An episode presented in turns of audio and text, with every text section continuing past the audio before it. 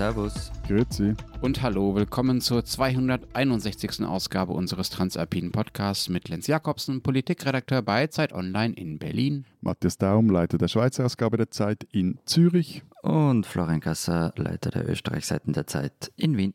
Unsere zwei Themen diese Woche. Wir wollen reden über die Chatkontrolle, die äh, die EU plant, mit der die Schweiz aber auch was zu tun hat und gegen die sich Österreich und Deutschland ja ein kleines bisschen wehren. Und wir wollen auch darüber reden, warum dieses Thema, also Überwachung und Chatkontrolle in unseren Ländern offenbar nicht mehr so wirklich wichtig zu sein scheint. Und in unserem zweiten Thema reden wir weiter über 1848, äh, dieses Jahr, was für unsere alle drei Länder so wahnsinnig wichtig war. Und heute hat Matthias die Ehre, uns zu erzählen, warum die Schweiz hinbekommen hat, woran wir gescheitert sind, nämlich den demokratischen Turn in diesem Jahr hinzukriegen. Und wir sind natürlich erreichbar per Mailadresse an alpen.zeit.de und per Sprachnachricht an die WhatsApp-Nummer, die unten drunter in den Shownotes steht. Du hast das wichtigste Thema vergessen, Lenz. Das Allerwichtigste in dieser Folge. Wir müssen dir da was vorspielen, was uns zugeschickt wurde.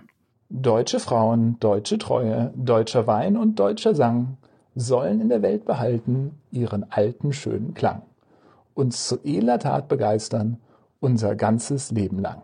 Lieber Lenz Jakobsen, das ist die zweite Strophe des Deutschlandlieds. Die klingt heute tatsächlich etwas schräg, aber nicht so, wie Sie es im Alpen-Podcast insinuiert haben.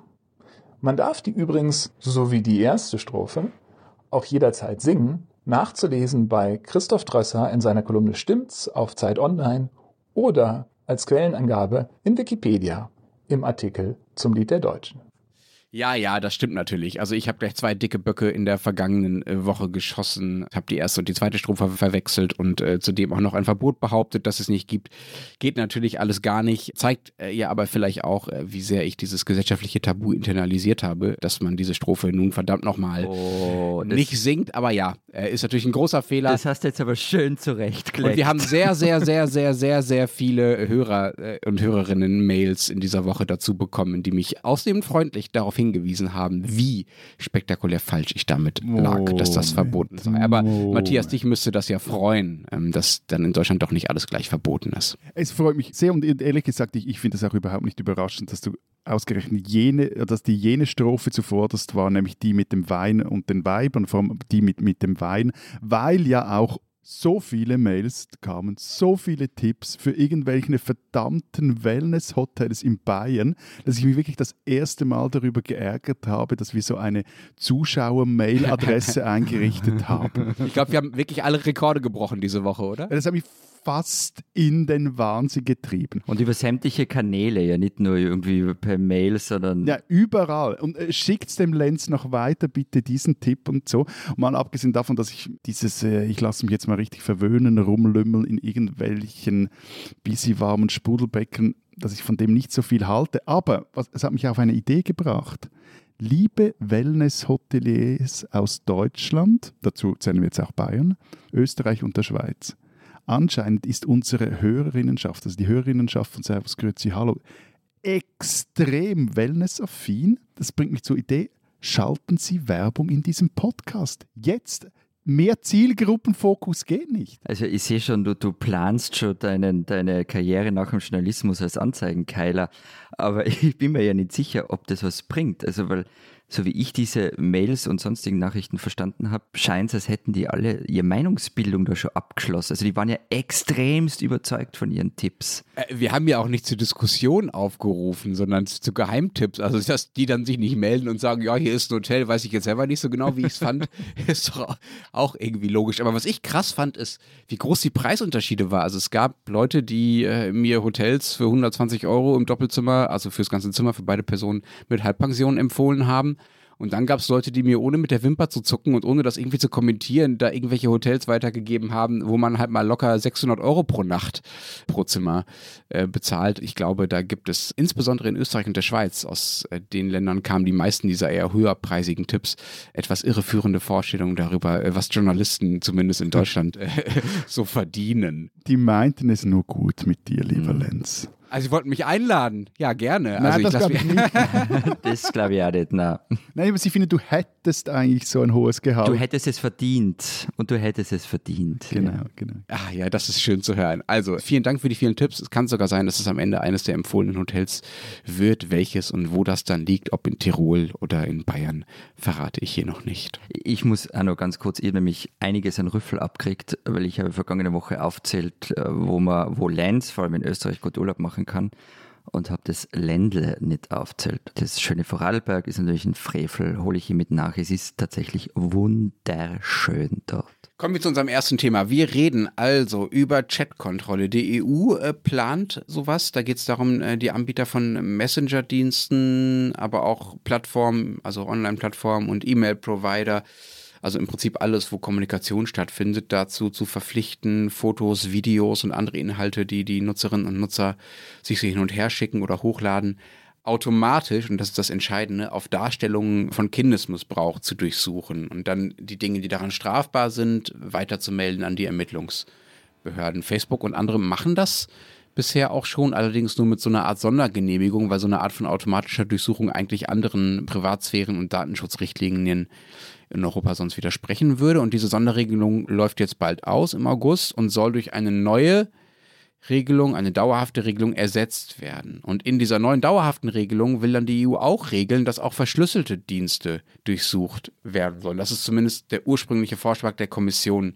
gewesen. Und dazu zählen dann auch so Dinge wie WhatsApp, Telegram, Signal und so weiter. Und da wird es dann halt kritisch. Bevor wir so groß anfangen, Lenz, wie steht es in Deutschland, beziehungsweise wie steht denn die Regierung in Deutschland dazu? Ja, es ist kompliziert. Datenschutz ist ja in Deutschland einerseits ein vergleichsweise wichtiges Thema im Vergleich zu anderen Ländern und dazu kommt, dass das Justizministerium, das dafür ja mit zuständig ist, momentan von der FDP geführt wird, also von einer Bürgerrechtspartei, kann man in dem Fall wirklich sagen, die sich sehr dafür einsetzt, dass die Privatsphäre geschützt bleibt. Auf der anderen Seite gab es gerade in den vergangenen Monaten und Jahren einige sehr, sehr große Kinderpornografieskandale und Kindesmissbrauchsskandale auch in Deutschland, die deutlich gemacht haben, wie groß da das Dunkelfeld ist und wie leicht es auch für viele Leute ist, sich da die Dinge hin und her zu schicken.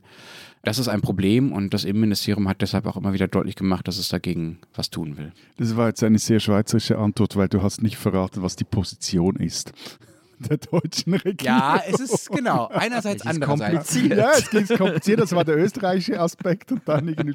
Und dann gibt es doch ein Referendum in drei Jahren. Nein, im Ernst. Im Ergebnis ergibt sich daraus so eine Mischposition. Die Bundesregierung ist einerseits nicht mehr pauschal dagegen, dass äh, Anbieter die Inhalte ihrer Nutzer scannen müssen. Das ist schon bemerkenswert, weil im Koalitionsvertrag eigentlich was anderes steht. Im Koalitionsvertrag steht noch, man würde sich dagegen einsetzen, dass so eine Art automatisierter Durchsuchung folgt. Aber was sie weiterhin nicht will, das ist das Client-Side-Scanning. Aha. Haben wir auch geredet drüber. Also ihr merkt schon, ich bin richtig tief in die Materie. Ja, ja, ich merke. Entweder du bluffst oder du hast dich jetzt wirklich äh, da reingekniet. Ich habe tatsächlich äh, Artikel unserer sehr gut informierten Erzähl. Kolleginnen gelesen.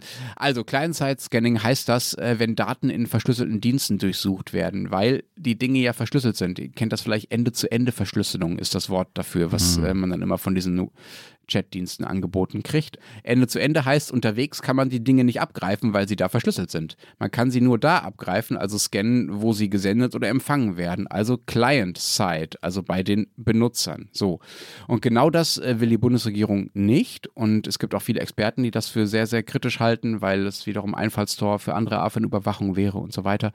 Und nun sieht es aber so aus, dass viele der EU-Staaten das sehr wohl wollen und auch diese, an diese verschlüsselten Daten ran wollen. Da gibt es so komische Kompromissvorschläge mit, nein, wir wollen nicht an die Verschlüsselung dran, wollen die Sachen aber trotzdem durchsuchen. Also so eine Ide Art ideologischen Verschlüsselungsschlutz, der dann aber technisch umgangen wird. Völlig skurrile Dinge. Auf jeden Fall sieht es momentan so aus, dass die Bundesregierung dem, was die meisten EU-Länder da wollen, nicht zustimmen können. Hm, Also eines äh, der nicht meisten EU-Länder ist Österreich. Also Österreich hat sich als, äh, im vergangenen November schon eigentlich als erstes Land der EU, glaube ich, gegen die Chatkontrolle ausgesprochen. Und da haben alle Parteien im Nationalrat grünen Antrag dazu abgestimmt, also im Antrag gegen diese Chatkontrolle zu stimmen. Außer die Freiheitlichen, die aber haben einen eigenen Antrag eingebracht, der, der recht ähnlich klungen hat. Also die sind auch gegen die Chatkontrolle. Der Grundtenor war immer, ja, der, der Kinderschutz ist wichtig, aber na, Chatkontrolle ist in der Form völlig überschießend. Das überrascht mich jetzt aber ehrlich gesagt. Also ich habe euch ja sonst eher als Law and Order Land abgespeichert. In dem Fall seid ihr da liberal? Ich würde das nicht übertreiben. Also liberal. Ähm, das, puh. Nein, aber also mir hat es ehrlich gesagt auch gewundert, dass vor allem, dass Österreich da so vorgeprescht ist. Normalerweise warten wir in Österreich immer so ein bisschen ab, wer wo steht und dann schließen wir uns denen an, wo wir finden, es macht Sinn. Aber eben, also wir waren von vornherein gegen die Chatkontrolle. Und mir hat es auch deshalb gewundert, weil mit dem Argument, man tue etwas gegen Kinderpornografie, immunisiert man ja oft solche Debatten. Also weil wer kann schon was dagegen haben, dass es dass im Kampf dagegen was vorwärts geht.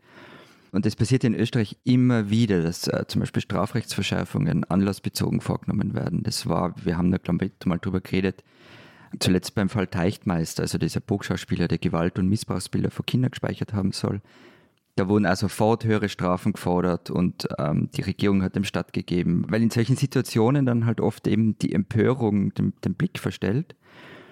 Ich habe mir sowas ähnliches auch bei der Chatkontrolle erwartet, aber es ist nicht passiert. Aber überrascht dich das jetzt wirklich? Also ein ja. Land, in dem die ärgsten oder die, die wichtigsten politischen Auseinandersetzungen per Chat oder Intrigen per Chat geführt werden, dass sich ausgerechnet dieses Land dagegen wehrt, dass diese Chats kontrolliert werden. Also, ne, du meinst, da geht es um Selbstschutz. Ne, das liegt doch einfach auf der Hand. Ich meine, da waren sie sich dann alle sehr, sehr einig. Ich meine, ja, ja. Ich meine, wenn das jetzt irgendwie ein Vorschlag wäre, um ich sage jetzt mal, irgendwelche Backups von iMessage-Diensten zu verbieten, hey, das wäre zack gegangen und die wären verboten gewesen. Und dann kommt das Zeug ja auch noch aus Brüssel und dann ist es ja bei euch eh ähnlich wie bei uns irgendwie unten durch, weil, weil auch in, in Bern ist man, das vielleicht noch anzufügen, auch tendenziell gegen Chatkontrollen oder ich sage mal so, zumindest skeptisch. Also der Bundesrat oder die zuständige Justizministerin Elisabeth Bohm-Schneider, die ist äh, also skeptisch tendenziell dagegen so gab dann aber eine Motion im Parlament von den, oder gibt eine Motion im Parlament von den Grünen Liberalen, die wurde noch nicht debattiert, in der sie den äh, Bundesrat auffordern, das Zitat garantierte Recht auf den Schutz von Privatsphäre, Zitat durchzusetzen und die Schweizerinnen und Schweizer oder Einwohnerinnen der Schweiz, Zitat vor der Europäischen Kommission zu schützen, also vor dem, dieser Chatkontrolle der Europäischen Kommission zu schützen.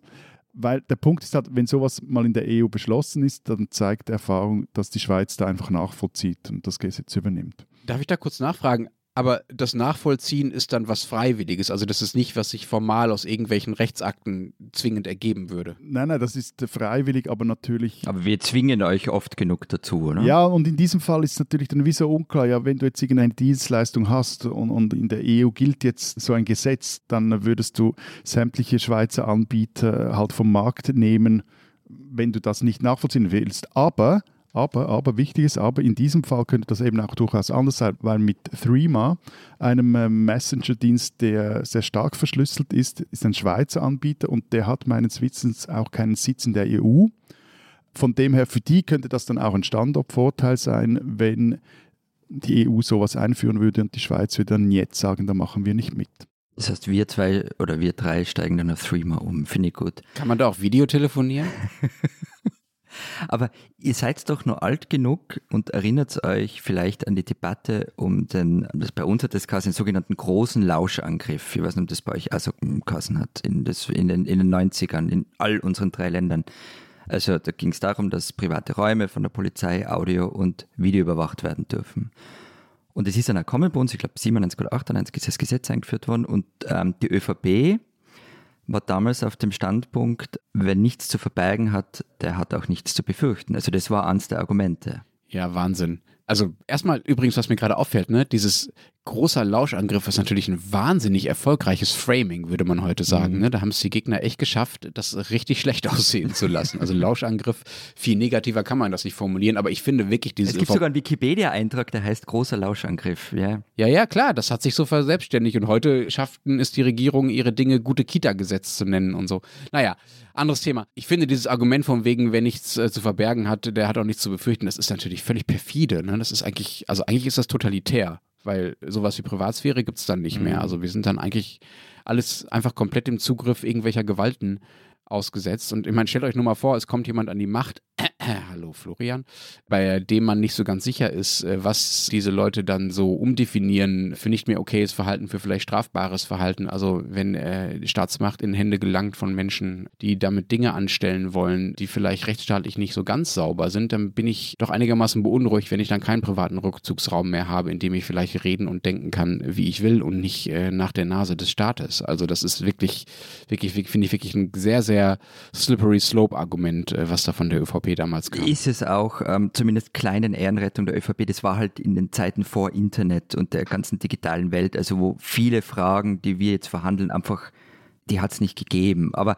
es ist auch damals schon ein doofes Argument für oder gegen irgendwas gewesen. Aber es fällt halt schon auf, wie stark eben seit damals sich das Bewusstsein geändert hat. Aber ja. das ist ja bei uns völlig anders. Also bei uns waren ja die konservativen Parteien, die CDU äh, war ja immer einer der Vorreiter der äh, zunehmenden Überwachung. Also Zensursolar, ihr erinnert euch vielleicht mhm. daran. Also Ursula von der Leyen, oder? Genau, die vermeintliche Sperrung. Also es gab äh, Vorhaben, Internetseiten bei bestimmten Inhalten zu sperren. Das war das Projekt der damaligen CDU-Familienministerin Ursula von der Leyen, die jetzt Kommissionspräsidentin ist. Damals das Stichwort Zensursolar, auch wieder äh, schönes Framing übrigens, ähnlich wie großer Lauschangriff, das können sie echt gut. Und die Union ist aber weiterhin relativ starr bei dieser Linie geblieben. Also ist bei uns immer noch die Partei, die eher für mehr Überwachung und mehr Law and Order ist. Warum ist das denn bei der ÖVP anders? Was hat denn da zum Turn beigetragen? Florian. Vielleicht hat Matthias ja recht damit, weil sie wissen, was mit so WhatsApp-Nachrichten alles passieren kann. Na, aber, aber ernsthaft, so genau kann ich dir das jetzt auch nicht sagen. Es gab halt einerseits jetzt gerade keinen Anlass dafür, äh, eben eine Chatkontrolle zu fordern. Dann hat man dir sicherlich auch recht, so eben, das kommt ja aus Brüssel, es war ja nicht unsere eigene Idee. Das spielt sicher auch mit und es gab einfach eine so breite politische Ablehnung dagegen, dass man aus dem wohl nicht rauskommen ist. Also auch Lukas Mandl, EU-Abgeordneter der ÖVP, hat gesagt, er unterstütze den bestmöglichen Kampf gegen sexualisierte Gewalt gegen Kinder, wolle aber keine Orwellsche Welt, also wo wir bei Framing und so weiter sind. Also es war einfach klar, damit gewinnt man in Österreich keinen Blumentopf. Und dann kommen ja auch noch die diversen technischen, nicht mal Details, sondern wirklich sogar auch Grundsätze dazu, wie denn das wirklich gemacht werden könnte. Aber das ist bei uns normalerweise egal, sowas. Ja, aber vielleicht hast du wirklich bei einem Punkt recht, dass sich da auch was äh, geändert hat, dass die Leute sich eher oder auch die Politiker und Politiker sich halt auch vielleicht, weil sie es selber erfahren haben, vorstellen können, was für böse Dinge man mit so Techniken mhm. dann auch anstellen kann. Also eben, wenn, wenn mal irgendwo ein, ein Backup des eigenen äh, WhatsApp oder iMessage-Server vergessen geht, ist immer das eine. Aber wieso soll man mit so einer Technik, eben, was du gesagt hast, nicht auch was anderes suchen können als sexualisierte Gewalt gegen Kinder, sondern äh, pff, weiß auch nicht, war konservative Einstellungen oder Veggie-Wurst-Afficionada ähm, oder, oder, irgendwas. Also das, oder kennt ihr die Geschichte aus der New York Times? Die eine. Ich lese die New York Times natürlich jeden Tag komplett nein, durch. Die, nein, die zum Thema, die zu diesem Thema. Ah, etwas anderes habe ich von euch auch nicht erwartet, also das, dass ihr die jeden Tag durchliest. Also ich meine, gewisse Standards muss man schon setzen. Nein, diese Geschichte von diesem Vater, der am Schluss fast noch irgendwie im Kittchen landete, weil der hat einen kleinen Buben, der war glaube ich noch etwa einjährig. Bub hatte Schmerzen. Kinderärztin bittet ihn deshalb, er soll ein Foto der Stelle schicken, wo es schmerzt. Es schmerzt dem Buben am Penis, ist irgendwie geschwollen. Ein einjähriges Kind so. Und dann hat er dieses Bild dann äh, verschickt, beziehungsweise er hat das auf irgendeinen, bei einer Klinik auf einen Server gelegt, also du kannst es irgendwie wo hochladen. Hat es also nicht mal über einen Google-Account geschickt, aber Google hat dann ihm den ganzen Account gesperrt und gelöscht und der Mann hatte sogar noch ein Ermittlungsverfahren wegen Kinderpornografie am Hals. Missverständnis hat sich dann erst nach einem halben Jahr geklärt und der Punkt war, dass er das anscheinend mit einem Android-Handy gemacht hat. Und weil das äh, Betriebssystem bei Android, oder der das so eingestellt hatte, dass die Fotos automatisch als Backup in irgendwie Google-Fotos oder wo auch immer gespeichert werden und Google all diese seine Clouds durchforsten lässt nach solchen Inhalten, also nach äh, kinderpornografischen Inhalten und weil vermutlich auf diesem Bild der Penis eines knapp Einjährigen und die Hand eines Manns zu sehen war, hat das dann irgendwie Alarm ausgelöst und der Mann geriet fast in die Fänge des, glaube ich, San Francisco Police Department, irgendwo in Kalifornien. Und ich, wenn private globale Datenmonster sich solchen Scheiß leisten können, das ist das eine, aber das ist schlimm genug, aber da muss der Staat ja auch nicht unbedingt gleich mitmachen. Ja, das Problem sind halt diese, diese Backups bei die Google-Fotos und das ist ja nicht fahrlässig, wenn man die benutzt. Also das machen viele und ich mache das übrigens auch, weil ich halt regelmäßig mein Handy zerstöre und, und so meine Fotos irgendwie gesichert sind. Und mir ist ja klar, dass ich damit einen Teil der Privatsphäre aufgebe, aber der Punkt ist, ich kann es in dem Fall selber entscheiden. Also ich weiß es und kann es selber entscheiden, wohin die Fotos geladen werden. Was die EU da plant, geht halt viel weiter und es geht auch zu weit. Also der wissenschaftliche Dienst vom Deutschen Bundestag hat ja davon geschrieben, dass allein schon, also Zitat, allein schon das Vorliegen einer anlasslosen Massenüberwachung spreche für die Unverhältnismäßigkeit des Eingriffs. Ja, ich glaube auch, dass es einen Unterschied gibt zwischen dem, was die EU da plant und dem, was wir so im Alltag selber und freiwillig machen. Aber ich glaube schon, dass das was miteinander zu tun hat. Also dass unsere Gewöhnung Natürlich hat es das, ja, ja. daran, unsere Daten preiszugeben, Einfluss darauf hat, wie schlimm wir es finden, wenn wir dann datenmäßig überwacht werden. Mal im Ernst, interessiert dieses Chat-Kontrollen-Thema denn bei euch überhaupt jemand? Also gibt es Leute, die sich darüber so erregen, wie die Experten das tun oder auch wie bei uns zum Beispiel die FDP das tut? Also ist das was für die Nische oder stört es die Leute wirklich noch überwacht zu werden? Also das Thema Chatkontrolle, das war im vergangenen November mit, mit dieser Ablehnung, war das kassiert und erledigt. Es wäre ein großes Thema, glaube ich, wenn jetzt irgendjemand, wenn die Regierung jetzt dafür gewesen wäre oder die ÖVP dafür gewesen wäre. Also gerade die Neos, also die liberale Partei, die ähnlich eurer FDP auch für Grundrechte und, und, ähm, und für Datenschutz etc. eintritt, die hätten da ordentlich Wirbel gemacht. Aber eben, also in der großen Debatte ist erledigt.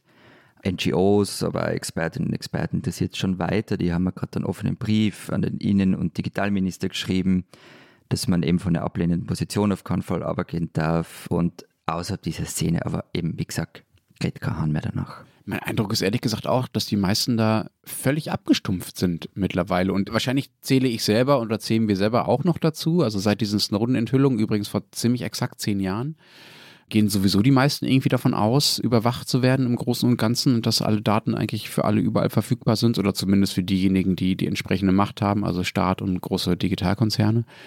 Und es stimmt ja auch, ja. Also das eine ist, was in diesen offiziellen EU-Vorschriften drinsteht und was da erlaubt werden soll oder jetzt gerade schon erlaubt ist. Und das andere ist dann nochmal, was die Geheimdienste und Unternehmen sowieso im Dunkeln sonst noch so treiben und woran die so rankommen. Da vertraut, glaube ich. Aber das finde ich ja schon noch mal so ein Unterschied. Also ich glaube, was vorhin vorher gesagt hat, das hat schon auch was, dass man, also ja, es stimmt, was du sagst, es ist bis zu einem gewissen Grad so, ey, man gibt ja überall so viel seiner Datenpreise etc., aber man weiß schon auch, und ich glaube, das war dann von dem her auch nur so halbwegs ironisch gemeint mit diesen vergessenen WhatsApp oder sonstigen Chat-Backups, man merkt auch je länger, desto mehr eben, was das bedeuten kann. Also wie das einem auch um die Ohren fliegen kann, dass es irgendwie Regierungen stürzen kann, etc. Und ich glaube, gerade bei dieser Frage zum Beispiel geht es ja so um Dinge, wo jeder Einzelne betroffen ist. Es ist so mein Handy, meine Messages, mein Ding, das da kontrolliert werden könnte. Und ich glaube, es hat so beides. Also man ist schon auch alerter bei diesen. Aber es ist trotzdem den meisten Menschen egal. Wie viele Leute habe ich schon gesehen, die das Handy einrichten und bei allem dürfen wir Daten von ihrem Handy wegsenden und so weiter auf Ja, Ja, Ja, Ja, Ja klicken und sich sämtliche Apps runterladen, die alle Zugriffsberechtigungen Klar. verlangen. Aber die Frage ist doch, Lenz, den Leuten oder vielen Leuten scheint es egal zu sein, aber das bringt doch gerade Regierungen oder die Politik, wenn es es gibt, noch mehr in der Verantwortung. Also man kann doch nicht sagen, okay, ist uns wurscht, wenn es den Leuten wurscht ist. Genau, das finde ich auch gut. Also ich finde es gut, dass die Politik da nicht so zynisch ist wie ein Großteil der Bevölkerung. Also die Reaktion auf viele dieser Ent Überwachungsenthüllungsskandale in den letzten Jahren war ja, ja, ja, wer hat denn mit was anderes gerechnet, mit was anderem gerechnet? Ja, ja, wussten wir ja eh und ja, ja, wer war denn so naiv zu glauben und so. Das sind dann so die Formulierungen, die kamen oder kommen und ich finde es gut, dass es mit der FDP und auch mit den grünen äh, Parteien in Deutschland gibt, die sehr viel Wert darauf legen und da noch Ideale äh, hochhalten, an die viele in der, in der Bevölkerung vielleicht gar nicht mehr glauben oder die viele schon abgeschrieben haben. Ich würde das nur eben nicht mehr damit rechnen, dass man damit irgendwelche Wahlen gewinnen kann. Das ist einfach politischer Idealismus und ja, schön, dass es ihn gibt, auf jeden Fall. Diese Österreicherin sollten Sie kennen. Hoppala, hoppala, hoppala, was sind wir da, was sind wir da, was sind wir da, das ist doch nicht normal.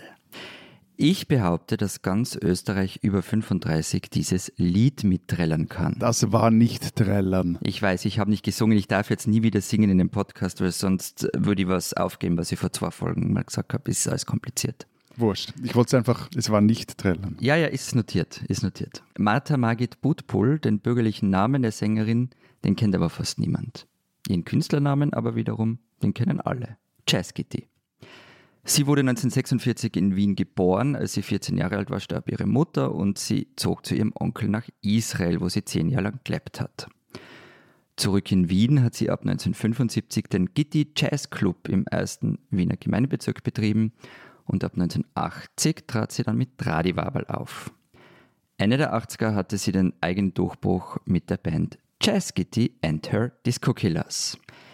Mit meiner Kollegin Simone Brunner hat sie sich jetzt hingesetzt und über ihre Karriere gesprochen, über Sexismus im Austropop und darüber, wie sie Tradiwabel zu Beginn toll fand, weil es eine ganz große Persiflage gewesen sei. Bitte was? Eine Persiflage, eine Tradiwabel. Nein, ich weiß, was eine Persiflage ist, Schatz, aber was ist Tradiwabel? Tradiwabel, Tradiwabel, eine legendäre österreichische Anarcho-Kombo. Und später war dann sein zu dieser Kombo Leute dazukommen, die wirklich so drauf waren, die das nicht mehr persifliert haben. Und sie erzählt, einmal hat sich eine Frau auf der Bühne einen Klobesen eingeführt und auf die Bühne gepischt. Da habe ich mich nur noch gekraust. Ich habe nie ein moralisches Problem gehabt, sondern eher ein hygienisches. Sie ist dann aus der Band ausgestiegen und landete vom Anarcho-Hardrock beim Musikantenstadel. Cheskity ist längst eine Legende und sie hat mit Voodoo Jungs auch mal ein Lied aufgenommen, das kleine Glücksspiel. Und gerade jetzt, Ende Juni, ist sie beim Donauinselfest auftreten. Simone hat mit ihr dann auch über Rammstein gesprochen, über die Vorwürfe sexueller Übergriffe. Und natürlich gäbe es in der Musikbranche ein Sexismusproblem, sagt Cheskity. Bei ihr selbst aber, sagt sie, haben die Männer gespürt, dass sie kein Leiberl haben, wenn sie sich nicht benehmen. Es bringe nichts, die Männer zu hassen. Sie liebe die Männer aber im Zweifelsfall halte sie zu den Frauen. Und Zitat, die frauenfeindlichen Arschlöcher müssen wir gemeinsam bekämpfen. Martha Margit Butbull, aka Jazz Kitty, ist eine Österreicherin, die man kennen muss und wer das ganze Interview mit ihr lesen möchte, der kann das ab Donnerstag in der gedruckten Zeit Österreich machen und digital natürlich auf der ganzen Welt. Und wer das, wenn ich jetzt schon, äh, was, du hast mir jetzt eine, eine Karriere als äh, Inserateverkäufer, jetzt verkaufe ich gleich noch Abos dazu. Und wer nämlich jede Woche, also nicht genug von uns kriegen kann per Podcast, sondern auch noch äh, lesen will, was äh, unsere Kolleginnen und Kollegen und auch wir da jede Woche in der Zeit Schweiz und Zeit Österreich und in der ganzen Zeit und bei Zeit Online schreiben, der kann ein Digital-Abo abschließen und zwar unter zeit.de slash Alpenabo. Link steht natürlich auch in den Show Notes. Wenn alle unsere Hörerinnen und Hörer das tun, dann kann ich mir vielleicht, und meine Chefs dann sehr gnädig sind, kann ich mir vielleicht auch diese tollen 600 Euro Wellness-Hotels leisten, wenn das kein Ansporn ist. Also zeit.de slash Alpenabo. Crowdfunding für Lenz seinen Wellnessurlaub.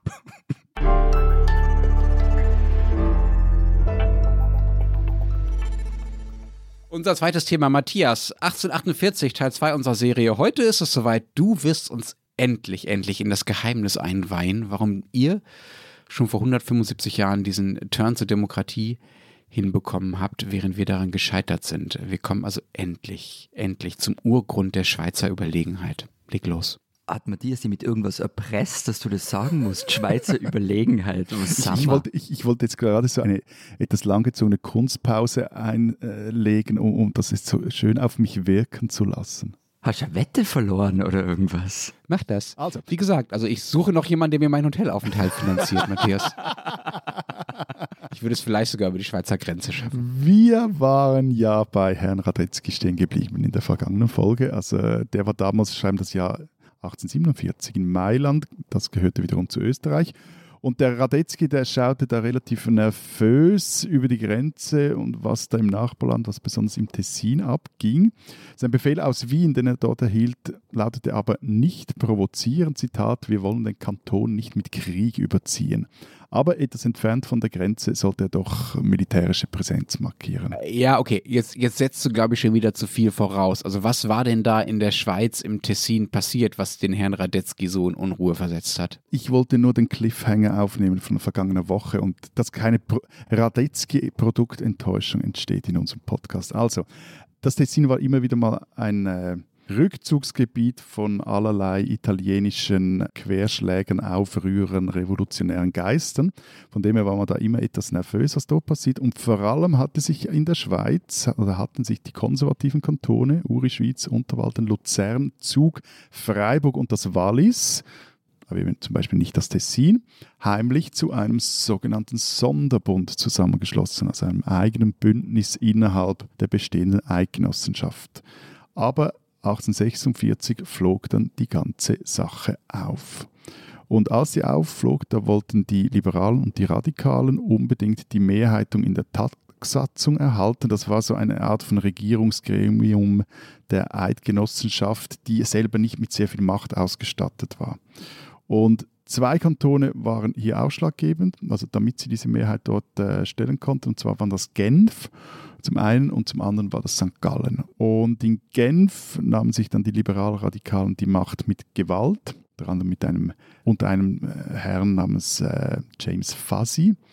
Und in äh, St. Gallen gewannen sie die Wahlen. So haben sie dann 1847, also ein Jahr nachdem dieser Geheimbund aufflog, die Mehrheit in der Taxsatzung und beschlossen darauf, diesen Sonderbund mit Waffengewalt, wenn nötig, aufzulösen. Das heißt, ihr hattet so eine Art innerschweizer Südstaaten und die sind gescheitert und daraufhin. Genau, genau, mhm. genau, genau, genau. Und interessanterweise war ja auch das ganze politische System, das dann installiert wurde, sehr stark von den USA, auch wenn jetzt da die, die Chronologie nicht stimmt mit amerikanischem Bürgerkrieg und Schweizer Bürgerkrieg, aber das politische System der Schweiz ist oder war sehr stark vom amerikanischen äh, Modell beeinflusst. Auf jeden Fall bei der Sommertagssatzung 1847 in Bern sprach Ulrich Ochsenbein, das war einer der damals wichtigsten politischen Führer im Land, Figuren im Land und skizzierte so in dieser Eröffnungsrede das Programm, das den Liberalradikalen vorschwebte, was sie aus der Schweiz machen wollten.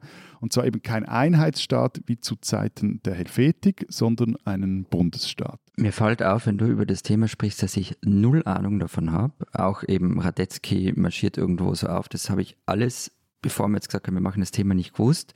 Aus einfachen Grund, wir haben in der Vorbereitung mal darüber geredet, dass dieses 1848 in der Schweiz in den meisten Standardwerken zu dem Thema bei uns nicht vorkommt. Es kommt einfach nicht vor. Vielleicht, weil es dort erfolgreich war und wir eher die Niederlage oder das Scheitern von 1848 ähm, thematisieren ähm, in der Geschichtsschreibung, keine Ahnung. Aber du wirst auch mit Begriffen um dich, die ihr nicht kennt. Wenn du jetzt zum Beispiel sagst, zu Zeiten der Helvetik, das ist dieses, ist es dieses Ding, das Napoleon mal so irgendwie gegründet hat und das genau, so ein paar Jahre genau, um genau, die Jahrhundertwende genau, bestanden genau, hat. Genau. That's it. Genau. Okay. Und das war Einheitsstaat, der zentralisierte Einheitsstaat. Genau, genau. Okay. Und das nur kurz als Einschub von wegen Rezeption 1848, das gilt auch vice versa. Also hier ist die, die, also die großen Erzählungen über 1848, die fokussieren voll auf diesen Sonderbundskrieg und dann auf die neue Bundesverfassung, die dann ge mhm. geschaffen wurde, hat man aber einen krassen Schweiz-Fokus und ebenso so Typen wie dieser Radetzky oder, oder auch äh, die ganzen Großmächte rundherum, die kommen dann wirklich so, also auch äh, nicht nur geografisch, sondern auch erzählerisch am, am Rande vor, obwohl es da extrem viel Austausch zum einen gab und zum anderen auch, also auch geopolitisch die einen Entwicklungen sich nicht ohne die anderen denken lassen. Du, aber du wirst lachen, es gibt so Lehrbücher zum Beispiel, das kennt man eigentlich aus dem Geschichtsstudium Oldenburg Grundriss der Geschichte zu der Zeit, ist die Schweiz inexistent. Aber ist das nicht auch logisch, dass sich sozusagen auch die, die, also jetzt aus Schweizer Sicht zumindest, dass sich die Erzählung dann auch verändert? Also in dem Moment, wo die Schweiz, du wissen es ja gleich davon erzählen, zu so einem, zu einem Nationalstaat wird, wird diese 1848-Erzählung ja nicht mehr eine von, hey, da gibt es so ein paar revolutionäre demokratische Unruhen wie bei uns, Florian, sondern mhm. es ist dann eine nationale Gründungserzählung und dann erzählt man es halt national und nicht als internationale Geschichte. Also eine gewisse Konsequenz liegt ja drin. Das finde ich nicht so überraschend. Überraschender finde ich es bei uns, wobei man es da natürlich eben auch erklären kann. Also warum sollten wir eine Erfolgsgeschichte von 1848 erzählen? Die keine Erfolgsgeschichte war. Ja, ich glaube auch, dass sozusagen das Desinteresse an Schweizer Vorgängen nichts ist, was äh, nur beim Thema 1848 typisch ist für unsere Länder. Also wir verstehen ja viele Dinge in der Schweiz nicht, weil wir einfach wenig drüber wissen. Wobei das ein Beispiel also ist, wo ja eure Länder oder zumindest die Vorläufer eurer Länder, also Preußen oder Österreich und auch Frankreich, eine wichtige Rolle spielten. Also mhm. in diesen Ländern hatte man Schiss vor dem, was hier in der Schweiz passiert, vor diesem Sieg der Liberalradikalen. Was, was würde da in der Schweiz passieren, aber vor allem, wie würde das rüberschwappen nach Paris, nach Wien, nach Berlin? Also wären da quasi wäre das so eine Keimzelle eines gesamteuropäischen Umbruchs und die waren auch bereit, den Sonderbund mit Waffen und, und Geld zu versorgen, also die konservativen Kräfte. Ja. Und zwar richtig wichtig. Und das ist ja das Interessante, ähm, dass man eigentlich der Schweiz am Wiener Kongress zugesichert hat, ähm, dass man keine Einflüsse von außen und so weiter auf die Schweiz und man hat sich halt selber nicht dran gehalten. Also Österreich hat die Schweiz ständig über viele, viele Jahre hinweg nach dem Wiener Kongress unter Druck gesetzt und zwar massiv. Ja, eben darum musste der Radetzky auch irgendwie auf der Höhe Como, irgendwie so all, an, an den neuralgischen Stellen musste er auch auf, aus Befehl aus Wien musste er Truppen installieren, wegen diesen Flüchtlingen, wegen den Leuten, die, die dann in Ja, genau, äh, genau, aber, aber das ist nur die eine Sache mit den Truppen, die da aufmarschiert sind. Also das waren ja, also es gehen tut um die Revolutionen in Neapel und Turin Anfang der 1820er Jahre die sind niedergeschlagen worden und, und diese Revolutionäre, die sind dann in die Schweiz geflüchtet. Und, und in Wien war man halt empört deswegen und einerseits wieder erzählt, dass irgendwann sind dann auch Truppen aufmarschiert, aber man hat zum Beispiel von der Eidgenossenschaft verlangt, dass die österreichische Polizei Zensur und Überwachung auf Schweizer Gebiet durchführen soll. Und falls nicht, dann würde man das, ja, dann würde man mehr oder weniger das Land besetzen. Und es gab dann also irgendwie einen Deal. Ähm, die Eidgenossen haben selber die Pressezensur verschärft und Ausländer stärker kontrolliert. Das hat dann schon passt. Oder es hat dann auch so eine Sache gegeben, ähm, Matthias, du hast in der letzten Folge davon erzählt, dass 1830 die Restauration in der Schweiz beendet worden ist und es eben zu demokratischen Verfassungsänderungen kam in verschiedenen Kantonen. Ich meine, es ist ja pfui Teibel. Also am Wiener Hof, das kommt das ganz schlecht an. Und Österreich wollte damals sogar Koalition gegen die Schweiz schmieden und gegen das Land vorgehen, aber Frankreich und Großbritannien haben blöderweise nicht mitgemacht. Oder für euch gut. Und die, die Spannungen sind da immer weitergegangen.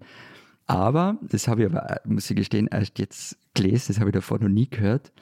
Die Habsburger sind am Ende sehr, sehr leicht zu besänftigen. Schokolade oder? Na, fast. Vielleicht war Schokolade dabei. Eine Einladung ins 600-Euro-Hotel. das ist in Bayern.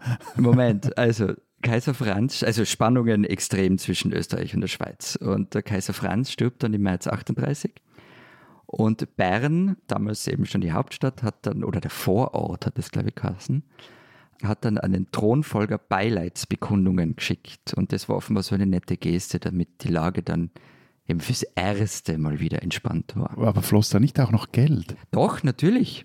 Also es floss, es floss auch Geld, aber das ist dann später kommen. Metternich, über den wir ja schon geredet haben, hat im Oktober 1846 an Kaiser Ferdinand geschrieben, dass im bevorstehenden Kampf in der Eidgenossenschaft das katholische Lager unbedingt zu unterstützen sei und äh, die Vernichtung der konservativen Schweiz den höchsten, den höchsten bitte, österreichischen Interessen schaden würde und man hat dem Sonderbund dann übrigens auch 100.000 Gulden geschickt. Aber was im Übrigen wieder lustig war, ich komme jetzt immer wieder mit diesem Radetzky, weil der sollte nicht nur die Schweizer nicht provozieren, sondern er, er durfte auch, er sollte auch nicht Truppen irgendwie durchgehend aufstehen lassen, weil das, auch da ging es ums Geld, anscheinend dem, äh, dem Kaiser dann zu teuer war. So wichtig war es dann auch nicht.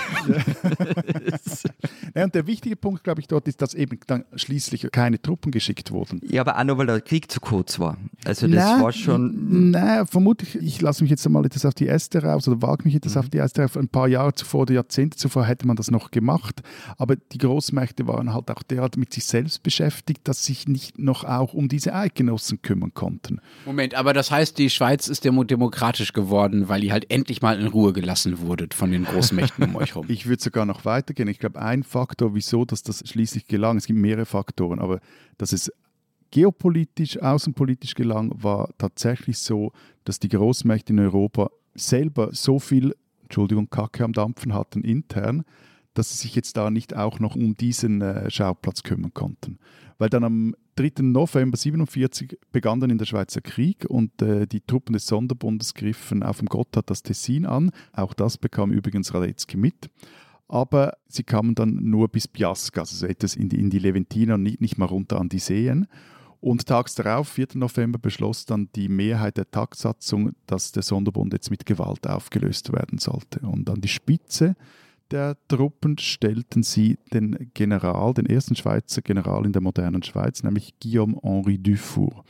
Und äh, nur kurz Exkurs zu dem, weil das ist so eine Figur, aus dem 19. Jahrhundert, wie man sie sich heute nicht mehr vorstellen kann. Der war nämlich nicht nur General, sondern ein Kluger auch dazu, sondern auch ein Ingenieur, baute unter anderem Festungen, er, er war Kartograf, hat zum Beispiel die erste detaillierte topografische Karte der Schweiz produziert, also die geht auf ihn zurück und die heißt entsprechend Dufour-Karte und er war auch einer der fünf Gründer des äh, Internationalen Komitees vom Roten Kreuz.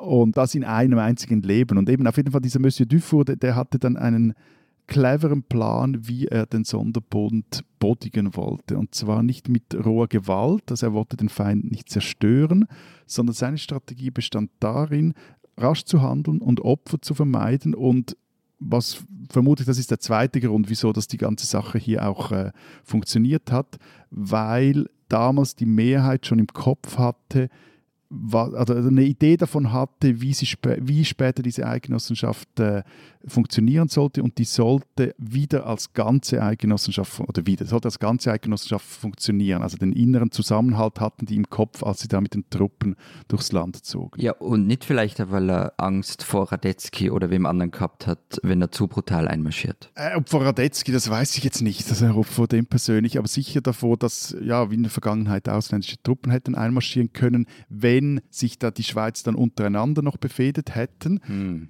Also was auf der Hand liegt, dass die Österreicher in die katholischen Gebiete einmarschieren, zum Beispiel. Hm? Genau, und, genau. Und das war auch eine der, aber diese Furcht, die teilten auch die, äh, die Sonderbundskantone.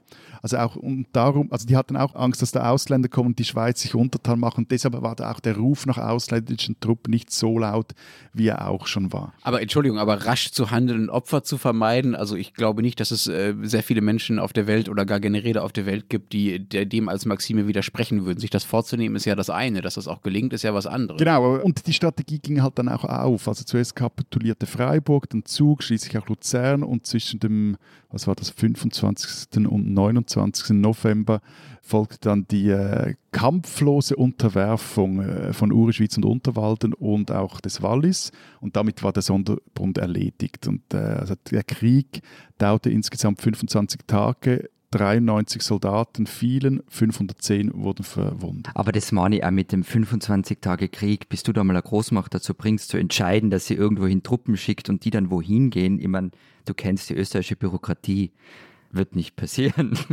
klar, klar, aber, aber trotzdem von Como bis nach äh, Bellinzona ist es nicht eine Weltreise. Also ja, da, ja. da, hätte der Herr Radetzky zum Beispiel doch äh, das eine oder andere Pferd irgendwie in den Tessin gebracht oder die eine oder andere Kanone. Und auf jeden Fall die Mehrheit der Tagsatzung, die schickte dann in die besiegten Kantone Repräsentanten der Eidgenossenschaft und die sorgten dann für einerseits neue Regierungen und andererseits schauten sie, dass die Jesuiten ausgewiesen werden.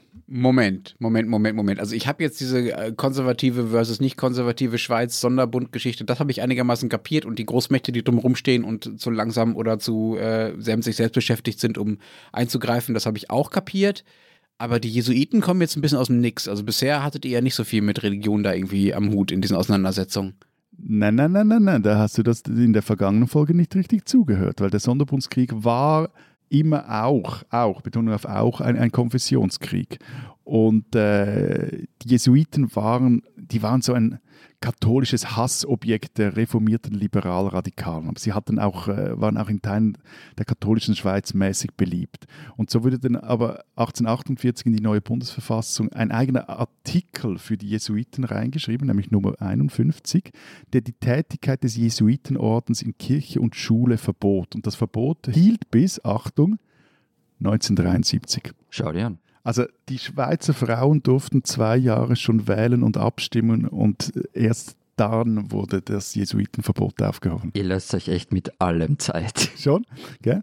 Aber vielleicht, also wenn wir jetzt noch mal zurück ins 19. Jahrhundert gehen, nach dem Krieg sehen, das ist doch relativ beeindruckend, wenn man das dann einfach mal so runterliest, was dann alles geschah. Also nach Kriegsende ging es da wirklich Schlag auf Schlag. Mai 48, Tagsatzung verabschiedet die neue Bundesverfassung. Juli und August 48 Abstimmung in den Kantonen. Im September erklärt die Tagsatzung die Verfassung für angenommen. Im Oktober finden bereits die ersten Parlamentswahlen statt und im November treten National- und Ständerat zur ersten Session an und wählen Bundesrat, Bundeskanzler und Bundesgericht. Und warum ging das dann plötzlich so einwandfrei? Warum flutschte das dann also alles durch bei euch? Also das ist ja schon relativ reibungslos, wie du das erzählst. Es, es, es, gab eine große Mehrheit in der Bevölkerung, die dafür war und 15,5 Kantone stimmten dafür, 6,5, gab, damals gab es noch Halbkantone dagegen, wobei die Zustimmungsraten sehr variierten. Also in, in Kanton Glarus wurden wurde die neue Bundesverfassung mit 100% Ja-Stimmen angenommen. Ja, da wissen wir ja, wie abstimmt ja Das haben wir ja mal gesehen.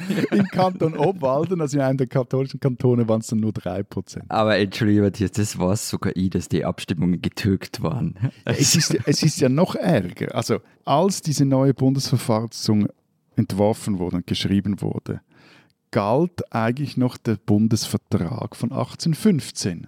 Und in dem stand drin, dass alle Kantone einer Änderung des Bundesvertrags zustimmen müssen. Und dann sagte halt einfach die freisinnige Mehrheit dann in der Tax, an der Taxsatzung, interessiert uns nicht, ab jetzt gilt einfach eine einfache Mehrheit. Aber das heißt, Moment, ganz kurz. Die moderne Schweiz ist gebaut auf Wahlbetrug Na, der Wahlbetrug kommt noch. und eine Umgehung der Verfassung. Auf einer handstreichartigen Veränderung des Wahlrechts. Genau. Also es gibt euch eigentlich nicht. Es gibt euch eigentlich nicht, de jure. Ja gut, aber das mit der Verfassung ist es so eine Sache bei uns. Pass, wirst du jetzt zum Schweizer Reichsbürger? Ähm, nein, aber der, das ist ja bis heute so. Also wir haben ja kein Verfassungsgericht. Ja, es ist schon praktisch. Von dem her, also wir haben, das ist immer schwierig mit diesen, mit diesen. Nein, aber das mit dem Betrug, das kommt ja erst nach. Der Betrug. Wie hast du es genannt, Lenz? Handstreichartige Veränderungen des Wahl- bzw. Abstimmungsrechts in dem Fall. Ne? Ja, ja, und, und uns kommt auch, auch dann noch eine sehr flexible Auslegung des Wahlrechts dazu, nämlich im Kanton Luzern wurde dann eine Regierung eingesetzt, eben von diesen eidgenössischen äh, Abgesandten, eine liberale Regierung. Und die hat einfach die nicht abgegebenen Stimmzettel, nicht nur die leer abgegebenen, sondern die nicht abgegebenen Stimmzettel einfach tschack, dem Ja-Lager zugeschlagen. Also sagen wir es doch mal klar und deutlich, wie es ist, Matthias. Ihr habt euch einfach zur Staatsgründung geschummelt. Das ist sehr lustig, weil es gibt in den offiziellen Unterlagen, ist, also ich muss so sagen, ist schwierig zu sagen im Nachhinein, ob das auch so durchgekommen wäre oder wie oder so. Aber erfolgreiche Dinge haben immer ein dreckiges Geheimnis, um es mal so zu sagen. Lustig ist aber, dass in den offiziellen Schriften jetzt teilweise erscheinen, also die vom Bund herausgegeben werden, so Infoprospekte, wo es eben um dieses 175-Jahr-Jubiläum der Bundesverfassung geht. Dort steht genau zu diesem Punkt drin, das wird zwar auch erzählt, aber dann steht drin, ja, aber unter heutigen Voraussetzungen wäre die auch sicher angenommen worden, die neue Verfassung. Punkt und fertig und weiter und danke. Wir stützen uns auf Online-Umfragen aus dem Jahr 1848 oder wie. Aber sag nur kurz, das ist jetzt alles gemacht worden und das ist eben, wie du sagst, relativ schnell alles nur im Jahr 1848 passiert und damit war das dann erledigt. Die moderne Schweiz, so wie wir sie heute kennen, ward gegründet. also wenn du es jetzt ganz, ganz, ganz, ganz im groben Linolschnitt machen oder zeichnen willst, ja, aber da, da wurde sich dann noch Jahre, Jahrzehnte auf die, die Birne gegeben. Es, äh, lange Zeit war zum Beispiel der Bundesrat rein von, von Freisinnigen dominiert, also bis dann mal andere Kräfte dann auch dort eingebunden wurde, dauerte es Jahrzehnte noch.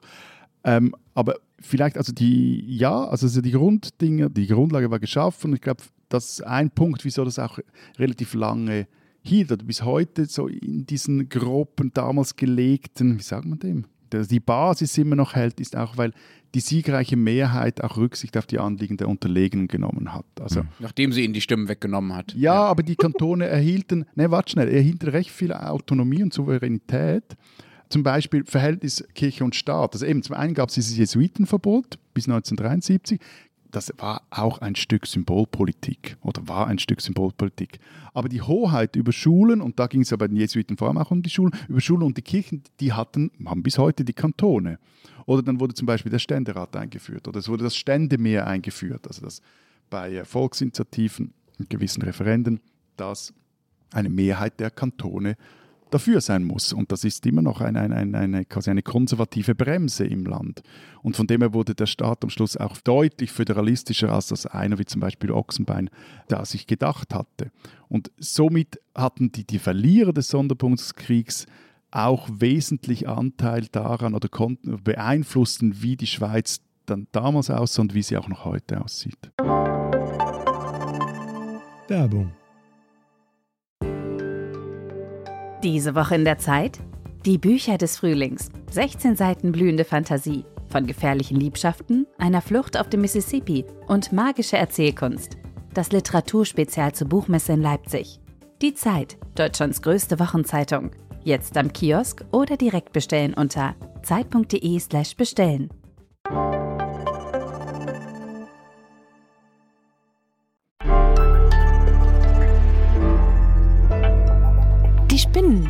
die Österreicher.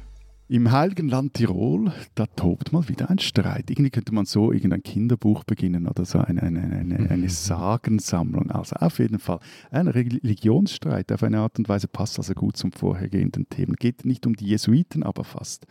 Andreas Emagora, der Präsident des österreichischen Alpenvereins, hat erklärt, ganz offiziell, man wolle keinen neuen Gipfel Pfeilkreuze mehr errichten, weil, Zitat, der Alpenverein hatte schon vor 100 Jahren beschlossen, vor 100 Jahren, ja, keine neuen Wege und Hütten mehr zu bauen. Die Alpen sind erschlossen und in der Satzung wird die Erhaltung der Ursprünglichkeit und Schönheit der Bergwelt genannt. Deshalb habe dann der Hauptausschuss des Alpenvereins in den 80er und 90er wiederum beschlossen, keine neuen Gipfelkreuze mehr aufzustellen. Zitat, es gibt genug und in den West- und Ostalpen haben wir rund 4000 Gipfelkreuze. Wir sind nicht dafür, dass auf jeder Erhebung ein Kreuz steht. Es gibt ja auch Steinmannli oder tibetische Gebetfahnen, die auch zur Orientierung dienen können. Zitat Ende. Da hat der Herr Alpenvereinspräsident aber die Tiroler Provinzpolitiker unterschätzt und zwar leck du mir. Gipfelkreuze schimpfen. Die Gipfelkreuze sind Teil unserer christlichen Tradition. Ich kann jetzt das nicht so knackig, knarzend sagen. Und unserer alpinen Kultur. Wie die Kirche in jedem Dorf ihren fixen Platz hat, sind Gipfelkreuze aus unserem alpinen Landschaftsbild nicht mehr wegzudenken. Polterte zum Beispiel der Tiroler Landwirtschaftsminister, ein Norbert Totschnig von der ÖVP. Der ist schon österreichischer Landwirtschaftsminister, aber er ist ein Tiroler. Okay, gut. Also puh, bis nach Wien.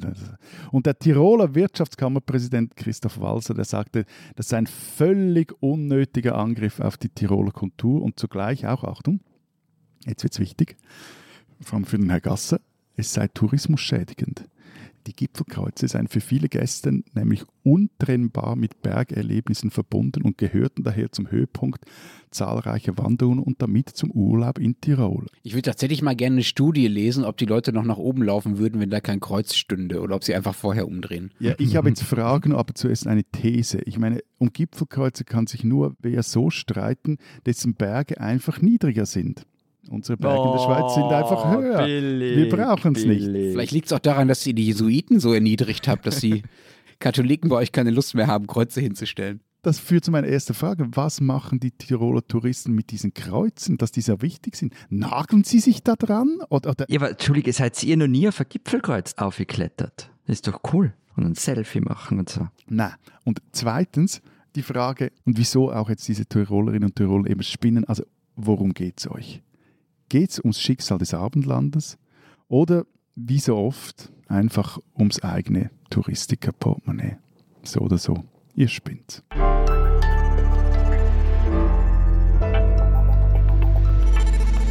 Das war's diese Woche beim Transalpinen Podcast. Was steht in euren Zeit Schweiz, Zeit Österreich Ausgaben sonst noch so drin? Meine Kollegin Salome Müller war gonzo-mäßig mit einem Päckli-Lieferanten in der Stadt Zürich unterwegs und hat mal getestet, ob der eigentlich je schneller als Tempo 30 fahren kann und hat daraus eine Reportage geschrieben über die Frage, wie Tempo 30 zum Verkehrskulturkampf werden konnte.